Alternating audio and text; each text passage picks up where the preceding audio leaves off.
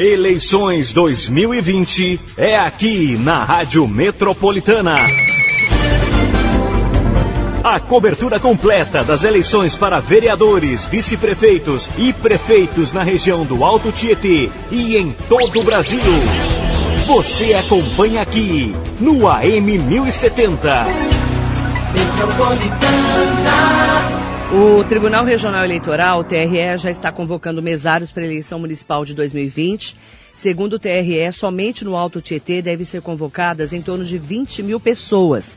E as pessoas vão ser convocadas pelos cartórios eleitorais por e-mail e pelo WhatsApp por causa da pandemia do novo coronavírus. E os cartórios até o dia 16 de, dezembro, de setembro para convocar os cidadãos que atuarão como membros de mesas receptoras de votos e de apoio logístico para o primeiro e segundo turnos, onde tiver que ter segundo turno. Então, até 16 de setembro. A diretora-geral em substituição do TRE de São Paulo, Regina Rufino, explicou que para ser válida a convocação online, o convocado precisa confirmar a mensagem até três dias úteis no site do TRE os cartórios estão encaminhando as mensagens, mas é importante que o eleitor fique atento. A Justiça não solicita qualquer dado pessoal e as mensagens não são acompanhadas nem de links e nem de anexos, tá? E ela reforçou, inclusive, que ao receber a mensagem, o convocado deve entrar é, no site do TRE, aí ele vai é, mostrar lá, né, com uma senha de acesso, entrando no site do TRE, confirmando a notificação e recebendo as informações posteriores sobre treinamento, sobre a capacitação dele para atuar no dia da eleição. E é importante é, falar que se caso esse convocado ele não validar a notificação em três dias, aí eh, ele poderá ser convocado, né, notificado por carta ou por oficial de justiça. E é importante também falar que nós estamos no momento de pandemia do novo coronavírus e nesse momento o Tribunal Superior Eleitoral ele não vai obrigar a utilizar a biometria mais de 763 mil eleitores não serão obrigados a utilizar a biometria para votar nas eleições municipais deste ano. O veto ao uso de identificação biométrica foi indicado pelo presidente do Tribunal Superior Eleitoral, o TSE, Luiz Roberto Barroso, e a decisão segue para análise dos demais ministros da Casa. No último levantamento realizado pelo tribunal, 64,9% dos eleitores do Alto Tietê realizaram o cadastro biométrico nas cidades onde o processo é obrigatório. Então, nos municípios onde o cadastro ainda é opcional, né? Nós tivemos também 59,3% dos eleitores e é bom destacar também sobre as cidades que são é, não são mais obrigadas então a fazer a biometria, tá? Arujá, Ferraz, Poá, Salesópolis e Santa Isabel foram é, retiradas então dessa identificação por causa da pandemia do novo coronavírus, tá? É importante destacar também que os eleitores desses cinco municípios deverão assinar no caderno de votação após apresentarem um documento com foto por causa de não ter que colocar o dedo ali na hora de votar, por causa até mesmo da pandemia. Essa contaminação. Lembrando que mudamos né, aí os prazos das eleições. Eu até fiz um, um post aqui nas minhas redes sociais, para quem me acompanha também nas redes sociais. Nós vamos ter, então, o calendário aprovado pelo Senado Federal, pelo Congresso Nacional, pela Câmara também. De 31 de agosto a 16 de setembro, as convenções partidárias vão ser realizadas. Aí, dia 26 de setembro, o registro de candidaturas. Dia 27 de setembro, o início da propaganda eleitoral no rádio e na televisão e dia 15 de novembro, eleições de primeiro turno. Nas cidades em que podemos ter eleições com mais de 200 mil eleitores eh, para segundo turno, se né, o candidato mais votado não tiver 50% mais um voto para poder fechar no primeiro turno, aí o segundo turno vai ser dia 29 de novembro. Aqui na região do Alto Tietê, as cidades que podem ter segundo turno são Mogi, Suzano e Itacoaxetuba, que tem mais de 200 mil eleitores. Além de Guarulhos, é claro, se a gente for falar do Condemate, tem mais de um milhão e meio de habitantes, né? E o prazo final de prestação de contas, que vai ser 15 de dezembro, e dia 18 de dezembro, pertinho do Natal, a diplomação dos candidatos eleitos que já prestaram contas e que aí recebem um diploma para poder assumir os cargos de prefeitos, vice-prefeitos e vereadores já 1 de janeiro de 2021. Então mudou né, todo esse prazo e nós fomos conversar com um especialista em direito constitucional eleitoral, o professor Acácio Miranda Filho, detalhando né, a aprovação da medida que foi realizada com o objetivo de preservar a segurança dos eleitores e evitar a realização das eleições em um período em que ainda não existe consenso sobre as condições sanitárias.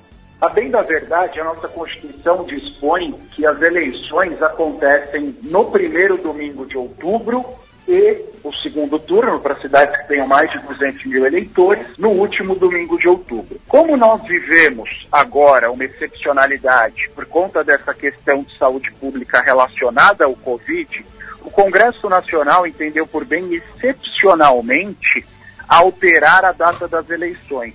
As eleições foram atrasadas em 45 dias, portanto, elas serão realizadas no dia 15 de novembro e o segundo turno será realizado no dia 29 de novembro.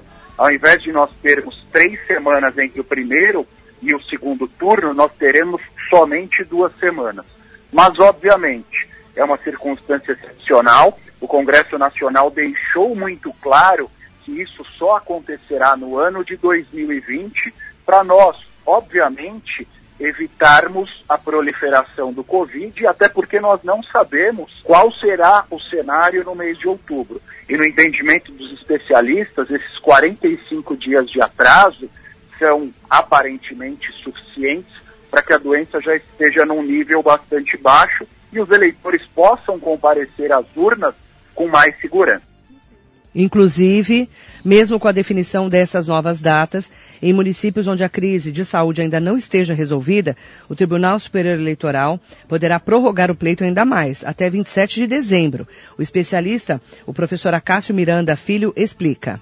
O que acontece? O Congresso Nacional deixou ao Tribunal Superior Eleitoral a opção de, num município onde especificamente os índices da doença ainda sejam alarmantes, o reagendamento destas datas. Ou seja, a regra geral em relação às eleições de 2020 é 15 de novembro e 29 de novembro. Se em algum município especificamente os dados ainda forem alarmantes, aí o Tribunal Superior Eleitoral poderá reagendar as eleições especificamente para este município. Ou seja, será uma regra individualizada. Inclusive, o professor considera oportuna a edição da PEC, a proposta de emenda constitucional, para garantir a segurança jurídica do processo democrático, uma vez que a manutenção das datas anteriores poderia ocasionar a elevação dos índices de abstenção, colocando em dúvida a representatividade dos eleitos. Eu entendo como pertinente. Eu entendo como pertinente. É óbvio que dentro de um processo democrático, a, as eleições são extremamente importantes. Mas a nossa vida, a vida de cada um de nós, está acima de qualquer outro interesse. Então, primeiro nós preservamos a vida e depois nós partimos para a consagração do nosso processo democrático. De nada adiantaria a manutenção da data das eleições em prol da democracia se nós colocássemos todos em risco. Óbvio, por conta dessa mudança repentina, o Tribunal Superior Eleitoral e os tribunais regionais eleitorais dos estados e do Distrito Federal terão algumas dificuldades. Mas é um momento em que todos nós vivemos algumas dificuldades. Então, é plenamente possível a Justiça Eleitoral se adequar a estas circunstâncias. E é importante destacar também que outras alterações também no sentido de evitar ao máximo as aglomerações, são autorização para partidos políticos realizarem convenções e reuniões virtualmente, para definição e formalização de candidatos e coligações, o julgamento das prestações de contas somente em 2021 e o julgamento das ações eleitorais às vésperas do recesso de final de ano também estão no pacote eleitoral, como destaca o especialista em Direito Constitucional e Eleitoral, professor Acácio Miranda Filho. A bem da verdade, nós já vivemos numa era tecnológica a tecnologia nos ajuda em diversos aspectos da nossa vida. As eleições e todos os atos que compõem as eleições, convenção partidária e até a campanha em si, normalmente estes atos eram realizados presencialmente. Desta vez, por conta da pandemia, para que nós evitemos aglomerações, o que, que o Tribunal Superior Eleitoral poderá admitir? A realização de convenções realizadas virtualmente, onde os filiados àquele partido e os filiados ao partido que componham a coligação poderão acompanhá-la virtualmente, inclusive a ata da coligação poderá ser feita virtualmente. Sobre as propagandas eleitorais, o professor acredita que o espaço virtual ganha ainda mais relevância, uma vez que as pessoas estarão pouco dispostas ao contato físico em ações como carreata.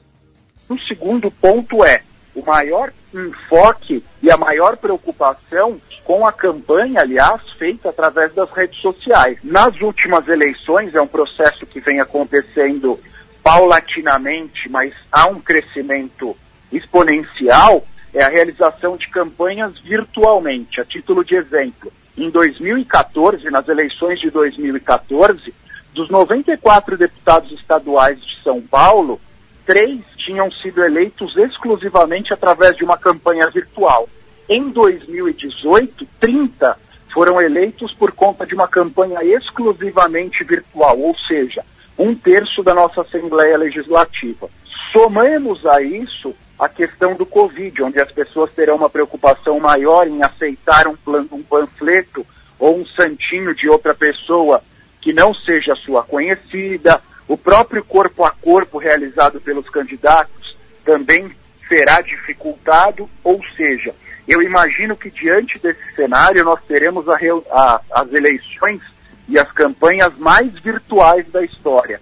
Haverá consolidação desse processo. E o especialista também destaca que o horário eleitoral gratuito vai ganhar força junto ao eleitorado com um novo formato. E por fim, o horário eleitoral gratuito, que nos últimos anos vinha perdendo força, realizado no rádio e na TV, voltará a ter importância. Porque, como as pessoas não sairão às ruas, como os candidatos não sairão às ruas, é bem possível que as escolhas sejam feitas através dos programas apresentados através desses canais de comunicação. Especialista em Direito Constitucional e Eleitoral, professora Cássio Miranda Filho, aponta que o Tribunal Superior Eleitoral suspendeu os efeitos dos cancelamentos de títulos eleitorais, mas que a medida tem caráter temporário apenas para permitir o voto de quem não conseguiu realizar a biometria. A biometria, ela vem sendo implantada aos poucos e ela não seria obrigatória ainda este ano em todos os municípios. Como o TSE suspendeu suas atividades, especialmente quanto ao cadastro da biometria, ela não será exigida de todos. E eu confesso a você que até por conta dessa questão de saúde pública, talvez a biometria não seja o processo mais indicado, porque inúmeras pessoas colocarão o dedo naquela máquina. Ou seja, quem ainda não realizou a biometria nas cidades onde não é obrigatória, é muito provável que o TSE diga que elas ainda poderão votar através do título de eleitor. Agora, quem estava com o seu título de eleitor suspenso e ainda não fez a regularização, depende da circunstância que motivou a suspensão desse título para que ela possa regularizar ou não possa regularizá-lo perante a Justiça Eleitoral. É importante falar então que, segundo o especialista aí, o TSE suspendeu ontem, tá? A identificação por biometria nas eleições. Agora, a identificação biométrica foi excluída das eleições municipais de 2020 como medida de prevenção à Covid-19. A decisão foi tomada por causa disso mesmo, né? Recomendações médicas e sanitárias de que todo mundo não fique botando o dedo lá na biometria. Então, para quem era de Arujá, Ferraz, Poá, Salesópolis Santa Isabel e estava preocupado em fazer o cadastramento biométrico, agora não precisa mais se preocupar porque está sendo suspensa a biometria nas eleições de 2020, que é uma, no, é uma novidade por causa da Covid-19. E é importante também falar que o professor Acácio Miranda Filho ressalta que pela primeira vez teremos a criminalização da boca de urna virtual, que corresponde ao envio de cards nas 24 horas anteriores ao pleito.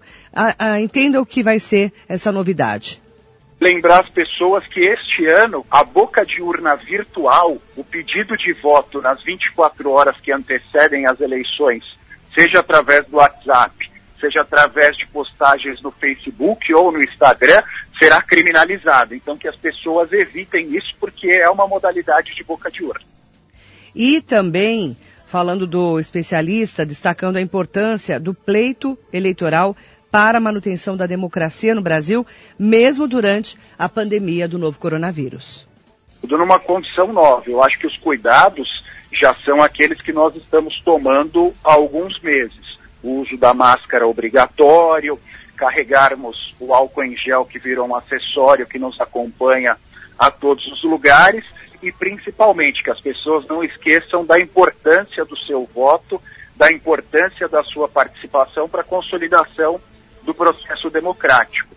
Porque as eleições municipais, tradicionalmente, têm um maior índice de abstenção quando comparadas às eleições federais e estaduais. E a participação de cada um dos eleitores é extremamente importante para que a sua localidade, para que o seu bairro, para que a sua cidade fique ainda melhor. Então é importante que todos tomem consciência disso. Apesar das dificuldades, é importantíssimo todos nós votarmos. O voto é a maior arma do cidadão de bem que vai às urnas agora, dia 15 de novembro, e nós vamos trazer todos os detalhes para você, entrevistas especiais com os candidatos, né, no momento correto e também todo o trabalho que vai ser feito em prol das eleições 2020, uma eleição muito diferente de todas as outras que nós já vivemos por causa da pandemia do novo coronavírus. As informações você vai acompanhar aqui, na sua metropolitana. Eleições 2020 é aqui na Rádio Metropolitana. A cobertura completa das eleições para vereadores, vice-prefeitos e prefeitos na região do Alto Tietê e em todo o Brasil. Você acompanha aqui no AM 1070. Metropolitana.